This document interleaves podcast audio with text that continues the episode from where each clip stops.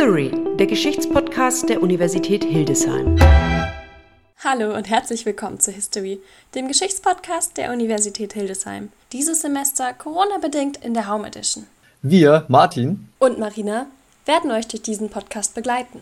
Es ist ganz schön aufregend. Endlich ist es soweit. Ihr hört unseren ersten Podcast, in der eine Gruppe von sieben Studierenden und unsere Dozentin Corona getrotzt haben und mit unserem Telefon und Apps einen Podcast zusammengestellt haben.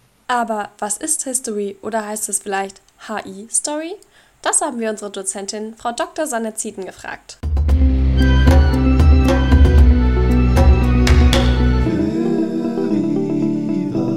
Nachgefragt.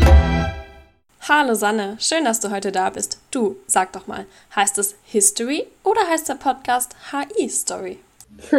Gute Eingangsfrage, Marina. Und danke erstmal für das Interview. Ja, History oder HI Story, wie kommst du darauf? Das ist ganz klar. Das Logo der Hildesheimer Autokennzeichen hat mich dazu inspiriert, ähm, das Logo unseres Podcasts zu werden.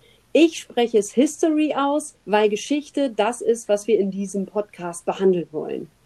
Wie sind wir überhaupt dazu gekommen, diesen Podcast zu machen? Ähm, mit Seminargruppen habe ich schon vor ungefähr drei Jahren angefangen, zuerst einmal Radiobeiträge zu machen über Veranstaltungen, die wir am Institut für Geschichte durchgeführt haben. Das haben wir in Kooperation mit Radio Tonkohle gemacht.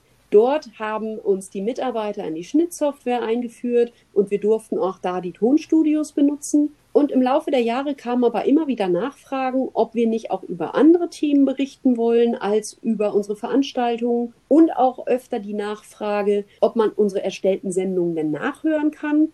Und als ich dann irgendwann mal mit dem Fahrrad vom Bahnhof zur Uni geradelt bin und äh, mit dem Blick auf die Autokennzeichen, die am Straßenrand geparkt haben, da ist mir die Idee gekommen, dass wir eben einen Podcast machen könnten, der Hildesheimer Themen aufgreift und von Hildesheimer Studierenden gemacht wird und deswegen History. Na, da trifft es sich natürlich gut, dass die Hildesheimer Autokennzeichen mit HI anfangen, so wie History. Mm, aber jetzt nochmal zurück zum Thema Podcast. Worum genau soll es denn in deinem Podcast gehen? Oder unser Podcast? Genau, das ist unser Podcast. Der Podcast wird von Hildesheimer Studierenden gemacht und will auch historische Themen in den Blick nehmen. Das können einerseits Themen sein, die unser Institut betreffen, die aber trotzdem für alle Hörer mit Interesse an Geschichte interessant sind. Andererseits wollen wir aber auch aktuelle Themen mit historischem Bezug aufgreifen, sei es zum Beispiel in der Forschungslandschaft, in den Medien, im Film, im Internet und so weiter. Wir werden versuchen, in unseren Podcast-Folgen immer einen bunten Mix an Themen zu haben, je nachdem, worüber die Teilnehmer, die am Podcast-Seminar teilnehmen, berichten möchten. Und das kann eben von einem Bericht über einen Vortrag, eine Buchrezension oder einer spannenden neuen historischen Webseite oder auch vielleicht ein Interview über ein Forschungsprojekt. All das können Beiträge in unserem Podcast sein. Kannst du uns denn vielleicht schon so ein paar Hinweise geben, auf welche Themen wir uns gleich freuen dürfen? Also erstmal ganz grob haben wir für den Podcast unterschiedliche Kategorien entwickelt und je nachdem, worüber die Teilnehmer berichten möchten, kann diese Kategorie in einer Podcast-Folge auftauchen. Eine Kategorie ist zum Beispiel die Kategorie Nachgefragt. Da wollen wir Interviews führen, so wie ihr das jetzt hier mit mir macht. Eine Kategorie heißt Zugehört. Die kann über Vorträge, Konferenzen oder Webinare berichten. Eine andere Kategorie haben wir Angeklickt genannt. Die will historische Projekte oder Archive zum Beispiel im Internet vorstellen. Die Kategorie durchgelesen wird Bücher vorstellen, Bücher rezensieren. Die Kategorie angeschaut will historische Filme zum Beispiel oder Dokumentationen beschreiben. Die Kategorie dazugesetzt, da setzen wir uns zu Forschern an den Schreibtisch und interviewen sie zu ihrem Forschungsprojekt. Ich kann mir vorstellen, dass wir diese Liste im Laufe der nächsten Zeit noch ergänzen und vielleicht im nächsten Jahr noch andere Kategorien dazugekommen sind. Ja, Sanne, dann erzähl uns mal bitte, auf welche Inhalte unsere Zuhörer sich in diesem Podcast freuen dürfen. Nach diesem Interview haben wir noch folgende weitere Beiträge. Colin und Fiona werden in Angeklickt über digitale Geschichtsportale berichten, die seit der Corona-Pandemie neue Wege gehen. Marius und Markus beschäftigen sich in Angeschaut mit der Diskussion um den Film Vom Winde verweht. Sie haben sich dabei einerseits den Film angeschaut, andererseits die aktuelle Mediendiskussion über die Streichung und die Wiederaufnahme in die Programme der Streamingdienste verfolgt. Und für den Bereich durchgelesen haben Marius und ich meinen Kollegen Philipp Strobel zu einem gerade erschienenen Buchprojekt interviewt. Das klingt auf jeden Fall nach Themen, auf die wir uns freuen können. In diesem Semester wird das Seminar ja online durchgeführt. Für die Zuhörer ist es bestimmt interessant zu erfahren, wie wir das umgesetzt haben. Magst du uns kurz was dazu erzählen? Ja, in diesem digitalen Semester ist alles ein bisschen verrückt. Ich bin trotzdem stolz, dass wir es ähm, versuchen, uns dieser Herausforderung zu stellen, obwohl wir uns nicht persönlich treffen können. Das heißt, wir haben über Apps, über Tablets, über Smartphones Interviews geführt, Technik erlernt. Alle Studierenden mussten sich zu Hause Schnittprogramme selber beibringen. Und ähm, das merkt man vielleicht manchmal etwas an der Klangqualität. Wenn es also teilweise äh, Interviews nicht ganz so tollen, tollen Sound haben, dann liegt es vielleicht dran, dass das WLAN gerade nicht so gut war. Aber ich bin stolz darauf, dass wir das geschafft haben. Und ganz besonders stolz bin ich auch darauf, dass in diesem Podcast alles von uns selber produziert wird. Vom Logo über jede einzelne Jingle-Melodie ist alles aus Studierendenhand und ähm, ich bin total stolz auf euch. Ich bin nun gespannt darauf, wie das Ergebnis insgesamt aussehen wird. Vielen Dank, Sanna, an dich für den Einblick in die Kulissen von History, der Geschichtspodcast der Universität Hildesheim. Wir hören uns dann beim nächsten Mal wieder. Ja, danke schön. Ich hoffe, ihr habt Spaß beim Zuhören.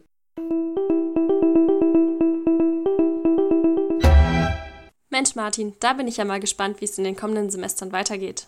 Ich auch, aber jetzt erstmal zum nächsten Beitrag. Den haben Colin und Fiona zusammen erstellt. Für die Rubrik Angeklickt haben sie sich digitale Ausstellungskonzepte von Museen in Zeiten von Corona angeschaut. Das Besondere dabei ist, dass Fiona den Beitrag in den USA erstellt hat.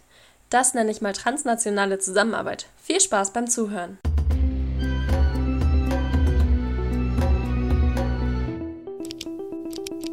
Angeklickt. Hallo und herzlich willkommen zu der Rubrik Angeklickt. Meine Kommilitonin Fiona Grab und ich, Colin Blank, berichten über Geschichte im World Wide Web. Heute befassen wir uns mit dem Thema virtuelle Museen im Fokus der Corona-Pandemie. Hi, ich stelle mich einmal kurz vor. Mein Name ist Fiona Grab und ich studiere zusammen mit Colin Geschichte an der Universität Hildesheim. Wie Colin schon gesagt hat, befassen wir uns heute mit dem Thema virtuelle Museen und Ausstellungen. Aber ist das überhaupt möglich? Wir haben uns für euch einmal durchgeklickt und sind dabei auf einen Artikel von Hannelore Kunzott gestoßen. Sie ist Referentin für Museumspädagogik bei der Landesstelle für nichtstaatliche Museen in Bayern. Kulturelle Bildung online oder auch www.kubi-online.de hat 2013 den Artikel Museen und kulturelle Bildung veröffentlicht. Für uns besonders interessant war folgender Ausschnitt. Bildung und Vermittlung gehören heute nach der Definition des Internationalen Museumsrates ICOM zu den grundlegenden Aufgaben von Museen.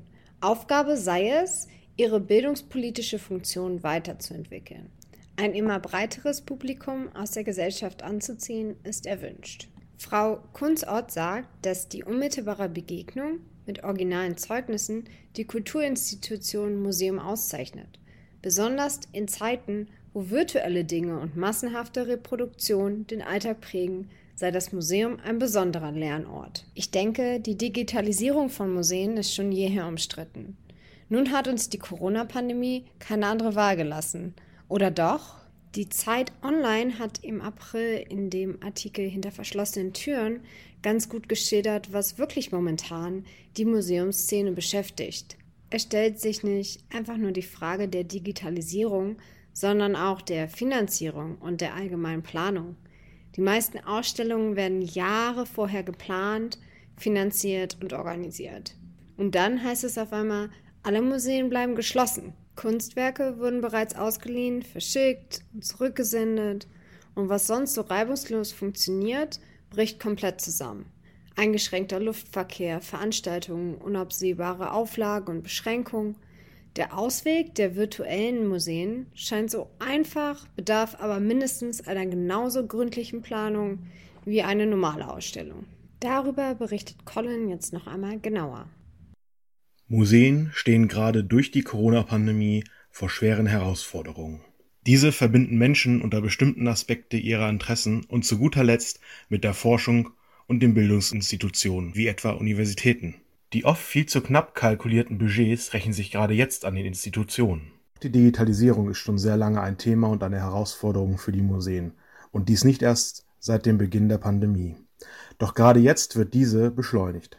Professor Dr. Eckhard Köhne, Präsident des Deutschen Museumsbundes in Berlin, sagt dazu in der Zeitung Politik und Kultur Nach ersten Lockerungen dürfen die Museen unter Auflage strenger Hygiene- und Abstandsregeln wieder öffnen. Befinden wir uns damit auf dem Weg zurück zur musealen Normalität? Sicherlich nicht. Infolge der Pandemie müssen wir mit einer tiefgreifenden Debatte über die zukünftige Rolle der Museen beginnen. Auch lobt er viele Museen, die etwa mit zahlreichen digitalen Angeboten wie virtuellen Ausstellungsrundgängen, digitalen Sammlungen, Podcasts, Online-Spielen es geschafft haben, ihrer Aufgabe der Bildung gerecht zu werden. Doch wie sieht so etwas aus? Dazu mehr von meiner Kommilitonin Fiona. Also, wo findet man Museen, die genau das geschafft haben oder schon vor der Pandemie angeboten haben? Auf www.geo.de bin ich auf eine spannende Liste gestoßen von internationalen Museen, die virtuelle Touren anbieten. Es sind auch das Deutsche Museum in München zum Beispiel darunter aufgelistet. Ich möchte euch ein weiteres Beispiel vorstellen, was mich besonders interessiert hat. Es handelt sich dabei zwar nicht um ein Museum, aber um eine Ausstellung. Und zwar auf Instagram. Die Körperstiftung EU Story History Campus hat das Projekt Silent Stories ins Leben gerufen. Das Ganze ist anlässlich zum 75. Jahrestag des Ende des Zweiten Weltkrieges. Insgesamt haben 23 Teilnehmerinnen und Teilnehmer zwischen 16 und 24 Jahren von ganzen 17 verschiedenen Ländern daran gearbeitet. Also, worum genau geht es eigentlich? Da die Website auf Englisch ist, habe ich es für euch einmal textnah übersetzt, um einen Einblick in das Projekt zu geben. Was bedeutet der Zweite Weltkrieg mittlerweile in unterschiedlichen Ländern? Wie wird offiziell damit umgegangen und was sind die Erfahrungen der hier sogenannten einfachen Leute in Anführungszeichen? Die Teilnehmerinnen und Teilnehmer haben sich Lebensgeschichten in lokalen Gemeinden oder Familien rausgesucht, die bis jetzt geschwiegen haben, da sie nicht in die vereinfachten Kategorien der Täter, der Mitläufer und Opfer passen. Und wie sieht es jetzt aus? Wie kommst du auf das Profil? Ganz einfach, über Instagram das Profil Silent Stories suchen oder über die Website von EU Story History Campus. Schaut einfach mal rein. Ich hoffe, wir konnten euch etwas inspirieren, das ein oder andere Gebot eines Museums anzunehmen oder euch selbst über die digitalen Angebote zu informieren. Vielen Dank.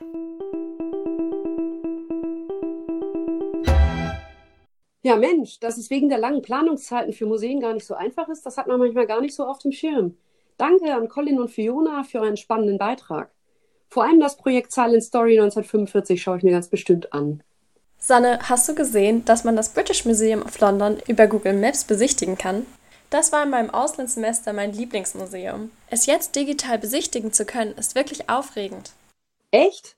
Ach, da stelle ich mir vor allem in einer VR-Brille auch als eine unglaubliche Erfahrung vor. Sowieso, über Geschichtsprojekte und virtuelle Realität müssen wir auch mal einen Beitrag machen.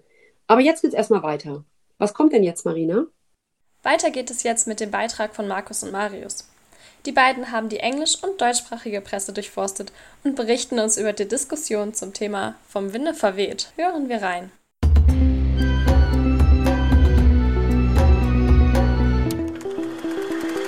Angeschaut.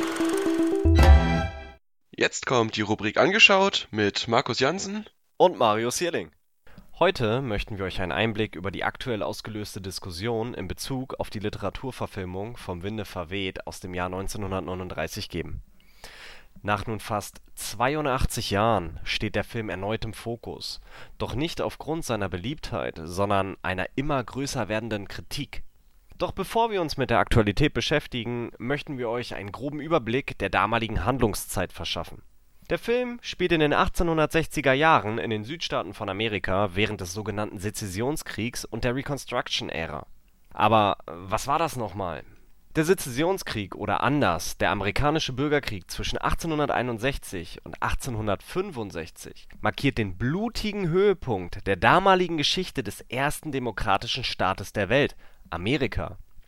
Es ging um die Spaltung zwischen Nord und Südstaaten von Amerika, genauer dem Austritt der Südstaaten aus der Union. In der Mitte des 19. Jahrhunderts besteht Amerika aus insgesamt 34 Einzelstaaten, diese sind wiederum in zwei Fraktionen gespalten, dem industrialisierten Norden und den ländlichen Farmen und Plantagen im Süden. Im Norden der Vereinigten Staaten war die Sklaverei verboten und es wurde die Abschaffung der Sklaverei auch für die Südstaaten gefordert. Die Bevölkerung im Süden ist allerdings entschieden gegen dieses Verbot, da sie aufgrund der Sklaverei profitierten. Somit entsteht der Gedanke an den Austritt aus der Union und der Gründung eines eigenen Staates. Im Jahr 1860 eskaliert dieser schwelende Konflikt mit der Wahl des damaligen US-Präsidenten Abraham Lincoln, ein Gegner der Sklaverei. 1863 wurden durch den neuen Präsidenten alle Sklaven in den Südstaaten zu freien Menschen erklärt. Durch die Wahl des Präsidenten entschließen sich elf der 34 Staaten zu dem Austritt aus Protest gegen den neuen Amtsträger und schließen sich zu den Konföderierten Staaten zusammen. Mit anderen Worten stehen sich nun auf der einen Seite die Union und auf der anderen die Konföderierten Staaten gegenüber. Der Bürgerkrieg dauerte vier Jahre und forderte das Leben von mehr als 620.000 Menschen. Im Wesentlichen endete der Krieg mit der Kapitulation der Konföderierten Armee am 9. April 1865. Doch nicht nur der Krieg markiert eine wichtige geschichtliche Entwicklung, sondern auch die unmittelbare darauffolgende, die sogenannte Reconstruction-Ära im Groben ging es in dieser Zeit um die Wiedereingliederung der konföderierten Staaten in die Union, den Beschluss neuer Verfassungszusätze, unter anderem weitere Bürgerrechte und natürlich die Aufhebung der Sklaverei. Ehemalige Sklaven sind fortan offizielle US-Bürger mit allen dazugehörigen Rechten, auch dem Wahlrecht. Zu dieser Zeit galt das Wahlrecht explizit nur für US-amerikanische Männer. Des Weiteren wurde die Regierung des Präsidenten gegenüber den einzelnen Teilstaaten gestärkt und Pläne zum Neuaufbau der Wirtschaft beschlossen. Nachdem wir nun den geschichtlichen Hintergrund des Films etwas genauer betrachtet haben, werfen wir noch mal einen Blick auf die aktuelle Diskussion. Als 1939 vom Winde verweht über die Leinwände der Lichtspieltheater lief, schrieb der Film mit 10 Oscars Filmgeschichte und belegt auf der inflationsbereinigten Filmtopliste noch immer Platz 1. Heute Rund 80 Jahre später sieht man die Geschichte um die schöne Scarlett O'Hara und ihrem Leben auf einer Baumwollplantage in einem anderen Licht. Die Süddeutsche beispielsweise schreibt, dass Margaret Mitchells Vom Winde verweht ein rassistisches Buch ist, das zu einem rassistischen Film wurde, der auf ein rassistisches Publikum traf und merkt an, dass diese Tatsache schon lange bekannt ist. Wo die Meinungen allerdings auseinandergehen ist, wie mit einem solchen Film umgegangen werden soll vor allem in der heutigen Zeit, wo auf politische Korrektheit sehr viel Wert gelegt wird. Und aus diesem Grund werfen wir einen Blick auf die verschiedenen Meinungen der Presse und wie diese begründet werden, damit ihr euch selbst ein Bild der aktuellen Lage machen könnt. Der Film wurde nämlich nach Aufforderung des Drehbuchautoren John Ridley, der unter anderem das Drehbuch zu dem Film 12 Years a Slave geschrieben hat, vom Streamingdienst HBO Max aus dem Programm genommen. Knapp zwei Wochen später wurde der Film dann wieder zur Verfügung gestellt, wird allerdings seitdem von zwei Videos begleitet. Das erste Video entstand zusammen mit Jacqueline Stewart. Sie ist Moderatorin des amerikanischen Fernsehkanals TMZ und außerdem Professorin für Kinostudien. In ihrem Video erklärt sie den geschichtlichen Kontext, in dem der Film entstanden ist. Sie sorgt somit für mehr Aufklärung und bietet Hinweise, wie man den Film betrachten sollte. Das zweite Video ist eine rund einstündige Diskussion verschiedener Experten, in dem das komplizierte Vermächtnis des Films besprochen wird. Dem Film wurde dadurch also mehr Kontext gegeben und hat damit wieder die Berechtigung, auf der Plattform zu sein, laut HBO. Hattie McDaniel, die Darstellerin der Mammy im Film Vom Winde verweht und die erste Schauspielerin, die als Person of Color einen Oscar gewann, sagt übrigens selber, dass man die fast vier Stunden Zeit, die der Film geht, lieber anders investieren solle. Schauen wir nun mal, was verschiedene Zeitungen sagen und was deren Meinungen sind, wie man mit einem solchen Produkt der Vergangenheit umgehen soll die US Today beispielsweise schreibt, dass obwohl der Horror der Sklaverei in diesem Film ausgeblendet bzw. stark romantisiert wird, es immer noch wichtig ist, dass solche Filme in ihrer Originalform verfügbar sind. Sie und ihre Aussagen sollen weiterhin diskutiert werden können und dürfen nicht in Vergessenheit geraten.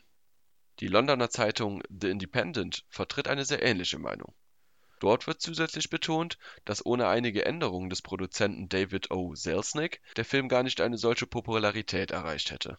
Er nahm nämlich während der Produktion des Films einige Änderungen zum Buch vor, zum Beispiel wird der Ku Klux Klan im Film nicht explizit erwähnt. Sie beschreiben den Film generell als kulturelles Artefakt, das eine Fantasiewelt darstellt, welche es so nie gab. In dem Film wird also die Realität verschleiert Und auf die Frage, ob man den Film trotzdem schauen sollte, sagt der Autor des Artikels, dass es nicht schaden kann. Er befürwortet allerdings auch ganz klar die Entscheidung von HBO, den Film mit Erklärungsvideos auszustatten, um ein besseres Bild vorab zu bekommen. Eine deutlich kritischere Meinung zu dem Thema findet man in der britischen Zeitung The Guardian. Dort wird gesagt, dass die Entfernung von Artefakten, die Rassismus verherrlichen, nicht gleich heißt, dass man Geschichte wegradieren will, so wie es oft behauptet wird. Man würde sie dadurch lediglich zur Rechenschaft ziehen. Neben dem Film Vom Winde verweht wird hier zusätzlich Hollywood kritisiert, und es wird gesagt, dass sie schon vor langer Zeit hätten geradestehen sollen für eine solche stereotypische Darstellung und dass dies nicht weiter ignoriert werden kann. Ein weiteres Beispiel, was hier genannt wird, ist der Film The Help, der zwar nicht auf einer Stufe steht mit Vom Winde verweht, aber trotzdem ein Bild des weißen Retters, Gutmenschen und sogar Gottes zeigt. Ein Klischee, das sich in vielen Filmen mit ähnlicher Thematik finden lässt und sich bis heute durchzieht. Die bereits erwähnte Süddeutsche schreibt, dass die amerikanische Filmindustrie, deren Castings und deren Auszeichnungen nach wie vor Veranstaltungen von Weißen sind. Und dass diese es jetzt aus aktuellen Anlässen zeitgemäß finden, ein paar Fehler oder wie sie sagen Schönheitsfehler der Vergangenheit zu tilgen, würde das nur noch deutlicher machen. Allerdings sagen sie auch, dass es nur wenig hilft, Filme aus der Öffentlichkeit zu verbannen, denn dadurch kriegen sie einen Status als Rarität oder als Kostbarkeit für Kenner und so einen Status sollten rassistische Machwerke niemals haben. Es handelt sich hierbei offensichtlich um ein sehr schwieriges Thema, gerade wegen der jüngsten Ereignisse. Meinungen reichen von man sollte den Film verbieten bis zu das kann doch jeder selber entscheiden. Mit dem WDR-Autor Stefan Karkowski und einem Plädoyer für das eigenständige Denken soll dieser Presseüberblick enden. In der Sendung Zur Sache auf WDR 4 betont der Autor in seinem Kommentar Vom Winde verwirrt, dem Zuschauer solle und müsse durchaus etwas zugetraut werden. Dabei erinnert er an die Warnung von Kulturstaatsministerin Monika Grütters. Diese hatte 2018 in einem Artikel der FAZ, ich zitiere, wieder die Diktatur des Zeigbaren positioniert. Kunst, so Grütters, dürfe nicht zu einer Erfüllungsgehilfin der Politik werden. Für den WDR-Autor Stefan Karkowski heißt das, und ich zitiere, Zwangsbelehrungen unter Filmen behindern das Nachdenken wie ein Navigationssystem die eigene Orientierungsfähigkeit. Ironisch schließt Karkowski mit den Worten, lieber bequeme, vorgestanzte Ansichten inhalieren, als aus Versehen mit Rassismen infiziert zu werden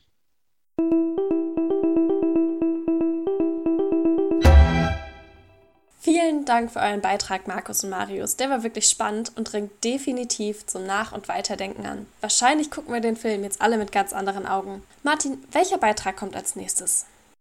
Unser letzter Beitrag ist ein Interview über eine Buchveröffentlichung in unserem Universitätsverlag. Als Historiker lesen und schreiben wir ja viel oder sollten das zumindest im Studium lernen. Der Historiker Philipp Strobel hat genau das in einem Seminar mit Studierenden geübt. Herausgekommen ist ein spannender Aufsatzband. Sanne und Marius haben Philipp Strobel dazu befragt.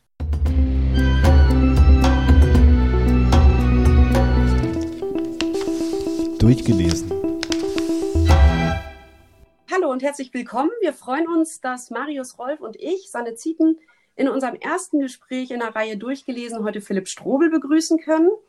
They Trusted Us, but Not Too Much, transnationale Studie zur Rezeption deutschsprachiger Flüchtlinge im englischsprachigen Medien der 1930er Jahre das ist der Titel des Buches, über das wir in den nächsten zehn Minuten sprechen wollen. Danke, dass du unser erster Gast bist, Philipp, und herzlich willkommen. Ja, vielen Dank für die Einladung.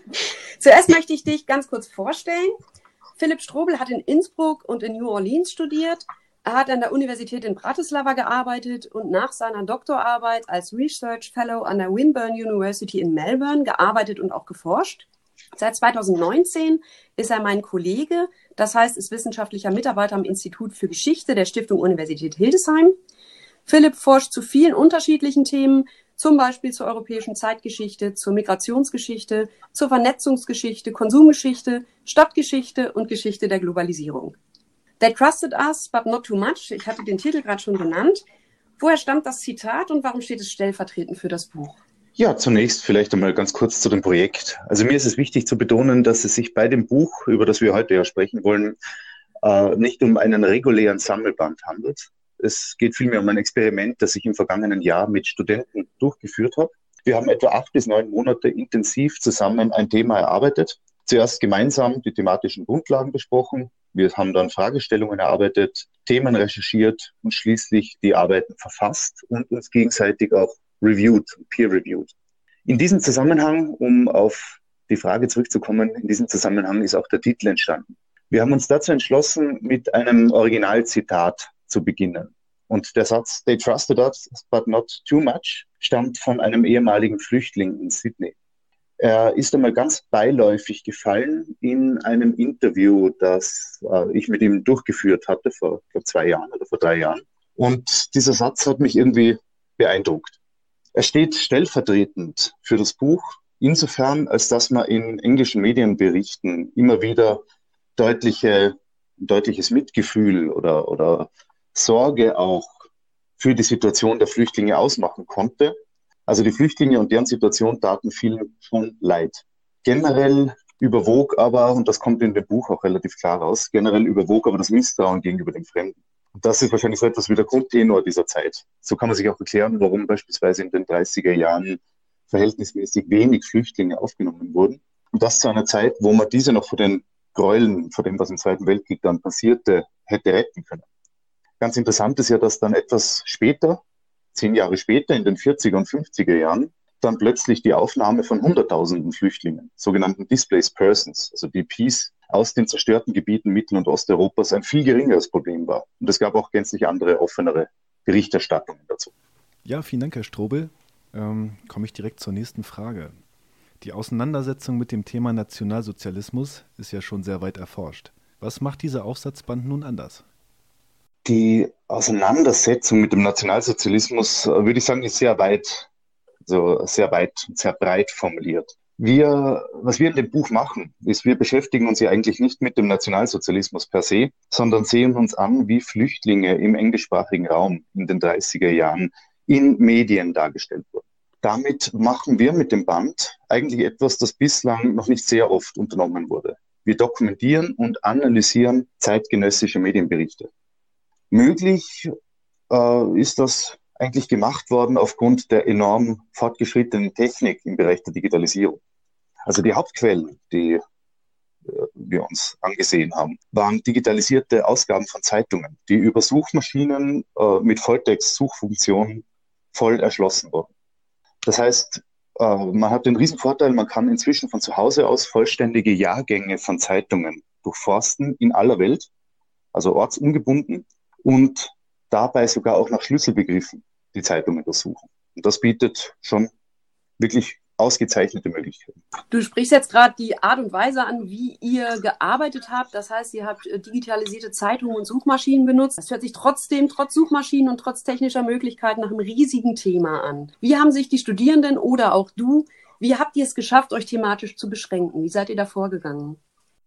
Ja, das Allerwichtigste, ich meine, das stimmt vollkommen, das ist vollkommen recht. Das ist ein großes, ein großes Thema, ein Riesenunterfangen. Wir waren uns dessen bewusst von Anfang an und haben gesagt von Anfang an, wir gliedern das Ganze als erstes, wir beschränken das Ganze auf bestimmte Länder, also auf die Haupt, auf englischsprachige Länder, die Hauptländer, in denen Flüchtlinge aufgenommen wurden. Und gleichzeitig grenzen wir aber oder gehen wir nach bestimmten eingegrenzten Fragestellungen zu einem Thema vor. Das heißt, die wichtigste Frage, die, die, wir uns von Anfang an gestellt haben, war immer, was kann man aus den zeitgenössischen Quellen herauslesen und ist das, was wir machen wollen, bewältigbar? Also so haben wir versucht, uns so stark wie möglich einzuengen. Wenn wir nochmal aufs Inhaltliche zurückkommen, mhm. dann ähm, stellt ihr ja fünf oder sechs Nationen dar, die sich im Grunde auch verweigert haben, asylbedürftige mhm. Menschen aufzunehmen. Wenn du das mal ganz kurz und knapp ähm, vergleichen könntest, was sind markanteste Merkmale, und was sind Unterschiede in den jeweiligen Berichterstattungen? Verweigert generell äh, kann man meiner Meinung nach nicht sagen. Also es sind ja Flüchtlinge aufgenommen worden, es wurden Menschen aufgenommen, äh, es wurde ihnen nur immer schwerer gemacht aufgrund strikter werdender Einreisebestimmungen. Staaten wie die USA oder Großbritannien haben beispielsweise Zehntausende Flüchtlinge aufgenommen und die gehören ja auch zu den größten Aufnahmeländern des Zweiten Weltkriegs. Andere Staaten, die wir uns auch angesehen haben, wie Kanada oder Australien, haben hingegen viel, viel weniger aufgenommen. Ich glaube, in Kanada waren es knapp 5000 Menschen im Laufe des, äh, der 30er Jahre und äh, des Zweiten Weltkriegs. Es gab, äh, ja, wie bereits erwähnt, Unterschiede zwischen Nationen wie Kanada, Australien und Neuseeland, die sich als besonders britisch betrachteten. Also die haben eine Gesellschaft gehabt, damit hat sich Australien auch öfters gerühmt zu dieser Zeit. Äh, sie haben sich als britischer als die Briten bezeichnet.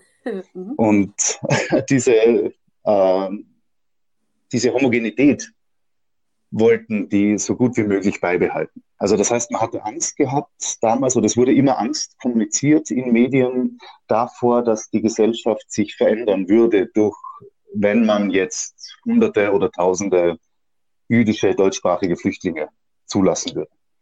Also das war das eine. Und das andere sind dann Staaten wie die USA beispielsweise, wo wirtschaftliche Argumente eine viel größere Rolle spielen. Und das nächste Land, das wir auch mit aufgenommen haben, das war auch sehr interessant, weil es komplett unterschiedlich war im Vergleich zu den englischsprachigen, ist Palästina, also das, das britische, damalige britische Mandatsgebiet Palästina. Hier, das stellt natürlich eine Riesenausnahme dar, da man hier ja schlecht gegen eine jüdische Zuwanderung argumentieren konnte. Hier gab es vor allem die Probleme der fehlenden Infrastruktur. Also da muss man sich vorstellen, das sind Menschen aus Wien, aus Berlin, aus Hamburg, aus hochentwickelten urbanen Zivilisationen, sind nach Palästina gekommen und haben dort äh, natürlich ein gänzlich anderes Leben vorgefunden. Also das war problematischer teilweise und hat teilweise zu gewissen Zündstoff geführt. Und was man natürlich unbedingt erwähnen muss, zu dieser Zeit auch schon durch die Flüchtlingsbewegung ist dieser arabisch-jüdische Konflikt natürlich immer weiter angeschwollen. Und ähm, wurde die Thematik bewusst als Propaganda genutzt und inwiefern hat dies Früchte getragen? Also ist auf jeden Fall natürlich für Propagandazwecke ausgeschlachtet worden das ist ja sicher ein universeller Punkt, der heute genauso gilt. Also mit Fremden lässt sich Angst schüren.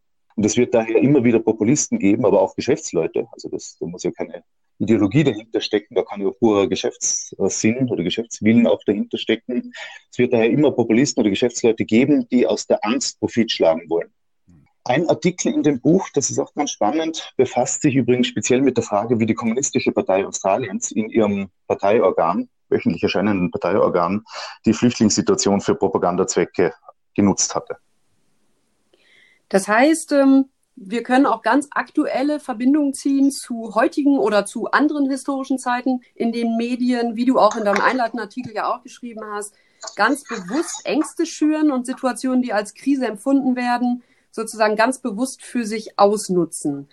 Ähm, könnte man Medien teilweise auch unterstellen, dass sie das bewusst auslösen? Welche unterschiedlichen Medien habt ihr da in den Blick genommen?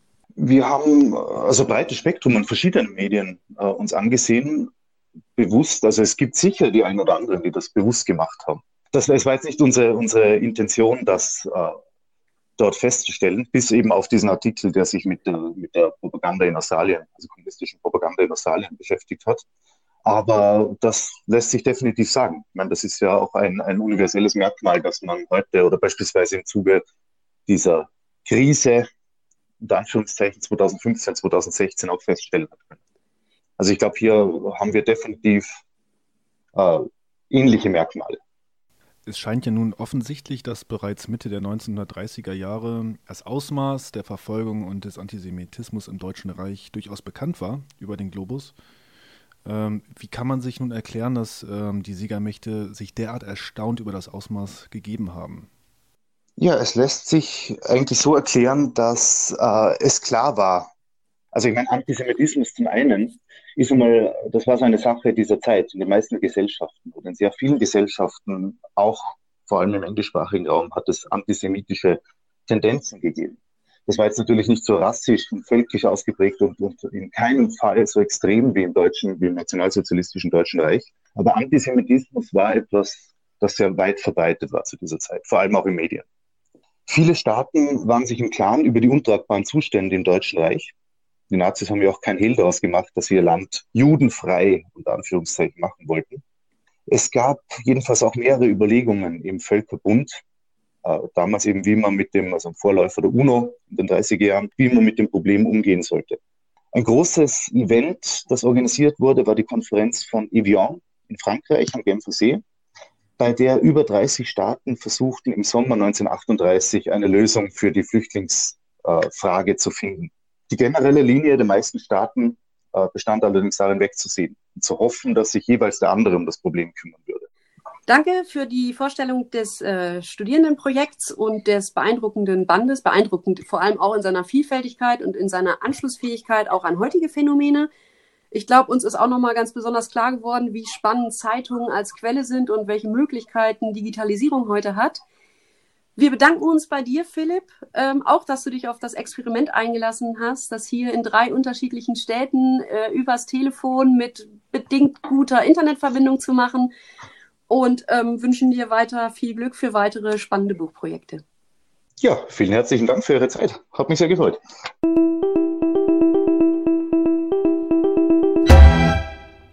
Danke an Philipp Strobel und natürlich auch an Sanne und Marius für das Interview. Das Buch ist im Hildesheimer Universitätsverlag erhältlich. Man kann es für 8 Euro kaufen oder sich auf der Website kostenfrei herunterladen. Open Access nennt sich das. Vielleicht machen wir darüber ja auch einen Beitrag hier im Podcast. Sanne, möchtest du noch etwas sagen? Nein, gar nicht mehr so viel. Nach vier Beiträgen sind wir jetzt am Ende unseres ersten Podcasts angekommen und ich hoffe natürlich, dass für jeden was Spannendes und Anregendes dabei gewesen ist. Ich danke vor allem euch, Marina Hoppe und Martin Doh, und vor allem auch meinen Studierenden Marius Hierling und Markus Jansen für den Beitrag angeschaut, Colin Blank und Fiona Grab für den Beitrag angeklickt und Marius Rolf für durchgelesen und vor allem aber auch für den großen Einsatz bei der Jingle-Produktion. Wir bedanken uns ganz herzlich bei der Volksbank Hildesheim-Lehrte Pattensen für die Unterstützung und ich wünsche allen Studierenden und Lehrenden eine erholsame vorlesungsfreie Zeit und allen Hörern einen schönen Sommer und wir hören uns im nächsten Semester wieder. Tschüss. Tschüss. Tschüss.